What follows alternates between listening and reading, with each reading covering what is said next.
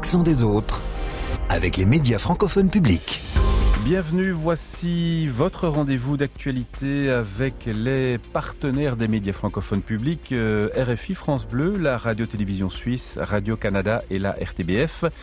Et il va d'abord être question aujourd'hui du mécontentement du monde agricole un peu partout en Europe et notamment en France, avec des actions et des manifestations pour dénoncer trop de règles, trop de paperasse et des revenus bien trop bas face à d'énormes groupes agroalimentaires comme Lactalis par exemple. On va aller déposer de la merde, du fumier ou des déchets de vos exploitations devant les portes de chez Lactalis pour leur euh, montrer un petit peu que c'est comme un vaccin. C'est la première dose aujourd'hui. En Belgique, on retiendra ce nouveau souci environnemental. Les broyeurs euh, de métaux sont pointés du doigt en Wallonie. Ils sont trop polluants. Euh, Jacques Kremers, on a même mesuré des dépassements jusqu'à 600 fois plus importants que la norme autorisée. Oui, et de quoi parle-t-on? De dépassement de polluants cancérogènes, rien de moins. Sept broyeurs à métaux sont concernés. Une enquête réalisée une fois encore par le magazine Investigation de la RTBF. Une question en Suisse, Pierre Enchauffat, les retraités bénéficieront-ils d'une 13e rente chaque année sur le modèle du 13e salaire octroyé par de nombreuses entreprises? Pas impossible, à cinq semaines du vote, 61% de l'électorat veut soutenir l'initiative des syndicats. C'est non, en revanche, à l'idée d'élever à nouveau l'âge de la retraite. Ce jugement aussi au Canada, le recours à la loi sur les mesures d'urgence n'était pas justifié.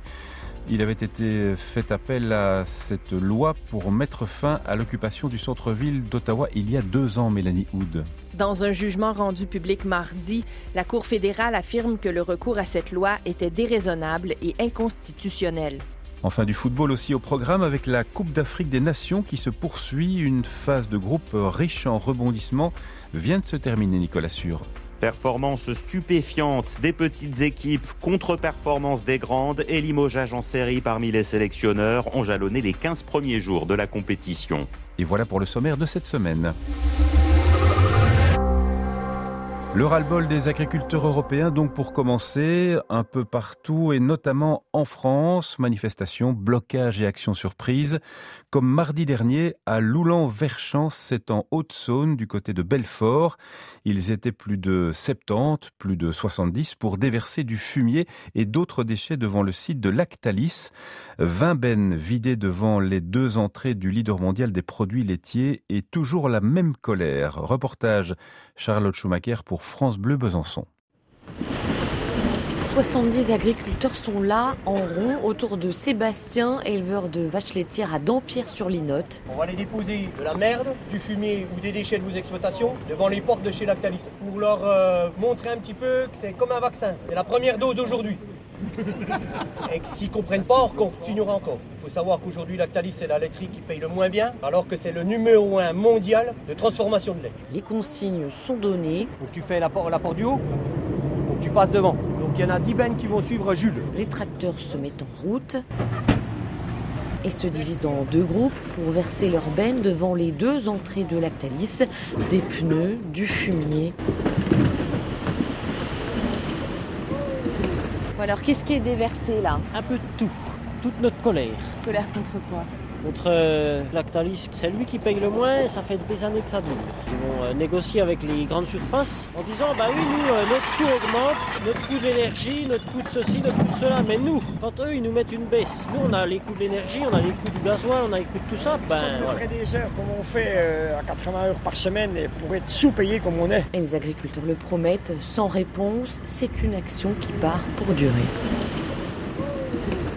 Charlotte Schumacher pour France Bleu Besançon. Les agriculteurs belges ont eux aussi manifesté ces derniers jours et ils annoncent des barrages filtrants la semaine prochaine.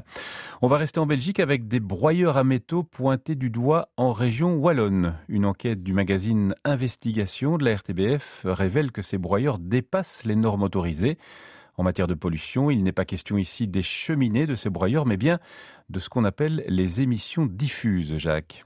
Vieux fer, vieux cuivre, vieux métaux, ils peuvent finir dans l'un des sept broyeurs wallons. Ce secteur recycle chaque année plus de 3 millions de tonnes de ferraille. Si les cheminées sont équipées de systèmes de filtration efficaces, ce qui pose problème, ce sont les émissions diffuses, celles produites par le va-et-vient des camions, le déchargement des métaux à recycler ou encore la manutention de la mitraille par les engins de chantier. Ce sont ces poussières toxiques qui s'envolent, contenant des PCB, des dioxines et d'autres substances dangereuses pour la santé. Les résultats des analyses montrent que ces dépassements sont importants.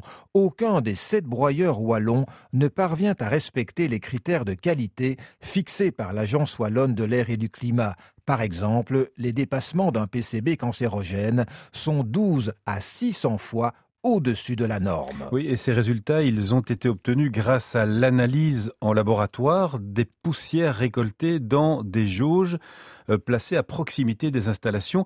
Alors Jacques, Qu'en disent les autorités Eh bien, après la pollution au PFAS dans l'eau de distribution, c'est à nouveau la ministre régionale de l'Environnement qui est interpellée. Céline Tellier, écolo, soutient avoir imposé les normes les plus strictes d'Europe en matière d'émissions aux cheminées. Concernant les émissions diffuses, elle reconnaît que la situation n'est pas encore réglée, mais affirme avoir actionné de nombreux leviers inédits. Mais cependant, l'enquête du magazine Investigation a révélé que la ministre a également signé un arrêté transformant les valeurs limites en valeurs cibles, de sorte que l'industriel, en cas de dépassement, n'est plus sanctionné, ce qui, pour les experts interrogés, constitue une régression significative de la protection de l'environnement et de la santé humaine. Et la ministre explique qu'il n'est pas certain que les poussières en question, les émissions diffuses donc, ne viennent que des broyeurs à métaux. C'était Jacques Kremers pour la RTBF.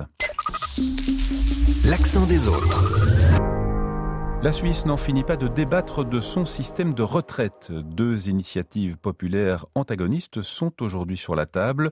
L'une veut améliorer les prestations en octroyant une treizième rente et l'autre veut lier l'âge de la retraite à l'augmentation de l'espérance de vie, Pierrand. Oui, une nouvelle campagne de votation sur l'AVS, l'assurance vieillesse et survivant, qui est presque en permanence sur le devant de la scène. Il faut dire qu'elle est un pilier essentiel de la cohésion sociale. La grosse majorité de la population touche plus de rente que ce qu'elle a cotisé durant sa vie active, alors que les plus gros revenus, eux, payent davantage. C'est en effet la seule assurance sociale qui ne connaît pas de plafond pour les cotisations. Chacun cotise en fonction de son revenu jusqu'au dernier centime gagné, alors que la rente, elle, est plafonnée à un maximum de 2450 francs par mois. Alors vu le coût de la vie en Suisse, ce n'est sans doute pas suffisant. C'est pourquoi nous avons en plus l'obligation de cotiser à une caisse de pension, une épargne forcée en somme pour assurer nos vieux jours, mais pour les bas salaires, le capital constitué reste faible.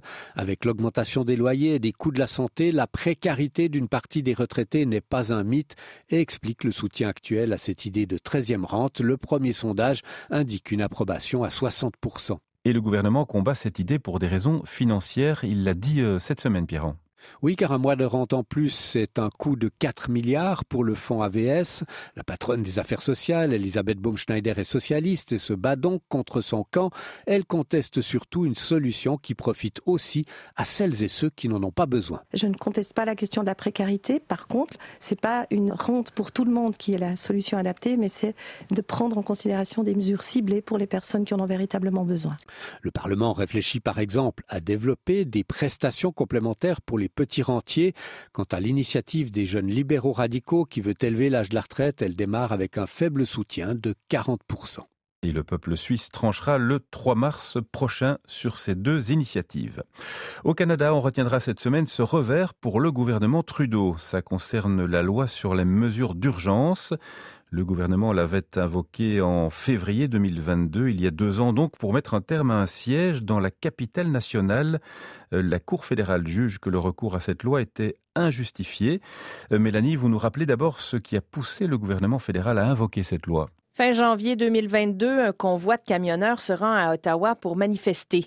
Pendant près d'un mois, les manifestants occupent le centre-ville de la capitale canadienne qui devient complètement paralysé. Une majorité d'entre eux exigent la fin des mesures sanitaires liées à la COVID-19, d'autres la fin du gouvernement libéral de Justin Trudeau. L'occupation oblige des commerçants à fermer boutique. De nombreux résidents se plaignent quant à eux du bruit, de la pollution et du harcèlement de la part de certains protestataires. Après environ trois semaines d'occupation, le gouvernement invoque la loi sur les mesures d'urgence. Il interdit temporairement les manifestations au centre-ville et gèle les comptes en banque des manifestants. Selon la Cour fédérale, la situation était urgente, mais il ne s'agissait pas d'une menace nationale. Elle estime donc qu'Ottawa a outrepassé ses pouvoirs. Mais cela dit, le gouvernement Trudeau compte aller en appel. Il faut préciser que dans sa décision, le juge ne remet pas en question la constitutionnalité de la loi, mais plutôt comment elle a été appliquée dans le contexte. Or, selon le ministre de la Sécurité publique, Dominique Leblanc, c'est justement le contexte tendu et menaçant qui nécessitait à ce moment de telles mesures d'urgence. Moi, je me rappelle très bien quand les services de renseignement et de police nous ont informés qu'à Coutts, en Alberta, euh, ils avaient découvert deux bombes artisanales, 36 euh, 000 balles, euh, munitions, et en même temps, ils ont déposé des accusations aussi, sérieuses que complot pour meurtre. Alors, c'était le contexte. Le gouvernement libéral souligne également que la commission d'enquête sur l'état d'urgence lui a donné raison l'an dernier. Mélanie Houd pour Radio-Canada. On va se quitter avec du football et la première phase de la Cannes, la Coupe d'Afrique des Nations. Elle s'est achevée euh, mercredi soir. Une première phase riche en surprises et en enseignements, Nicolas. Champion d'Afrique en titre, le Sénégal n'a pas tremblé lors de ce premier tour. Carton plein pour les Lions de la Teranga. Trois matchs, trois victoires. Mention aussi pour le Maroc, demi-finaliste du dernier mondial de football qui a pris 7 points sur 9. Aux côtés de ses poids lourds, le pays hôte, la Côte d'Ivoire, a totalement raté son premier tour et ne se qualifie qu'in extremis pour les huitièmes. La défaite des éléphants face à la Guinée équatoriale a tourné à l'humiliation. 4 à 0, un traumatisme national qui a aussitôt coûté son poste au sélectionneur Jean-Louis Gasset. Exit aussi l'entraîneur de l'Algérie, Jamel Belmadi. Les Fennecs, champions d'Afrique en 2019, ont été sortis dès le premier tour par une étonnante Mauritanie qui signe sa première victoire de son histoire dans une canne. Et par contre, euh, Nicolas, d'autres petites équipes ont particulièrement brillé. Oui, en premier lieu, le Cap Vert qui s'est offert la première place du groupe B. Les requins bleus ont battu le Ghana et le Mozambique et tenu la dragée haute à l'Égypte en obtenant un match nul. L'Égypte qui va devoir se passer de Mohamed Salah. La vedette de Liverpool a été blessée dès le second match. Euh, Salah est rentré au Royaume-Uni pour se faire soigner. On ignore s'il reviendra. Et on ajoutera que les premiers huitièmes de finale de la Cannes, c'est ce samedi soir avec Angola, Namibie et Nigeria-Cameroun. Merci à vous d'avoir suivi l'accent des autres. On se retrouve la semaine prochaine avec les partenaires des médias francophones publics. Excellente fin de semaine.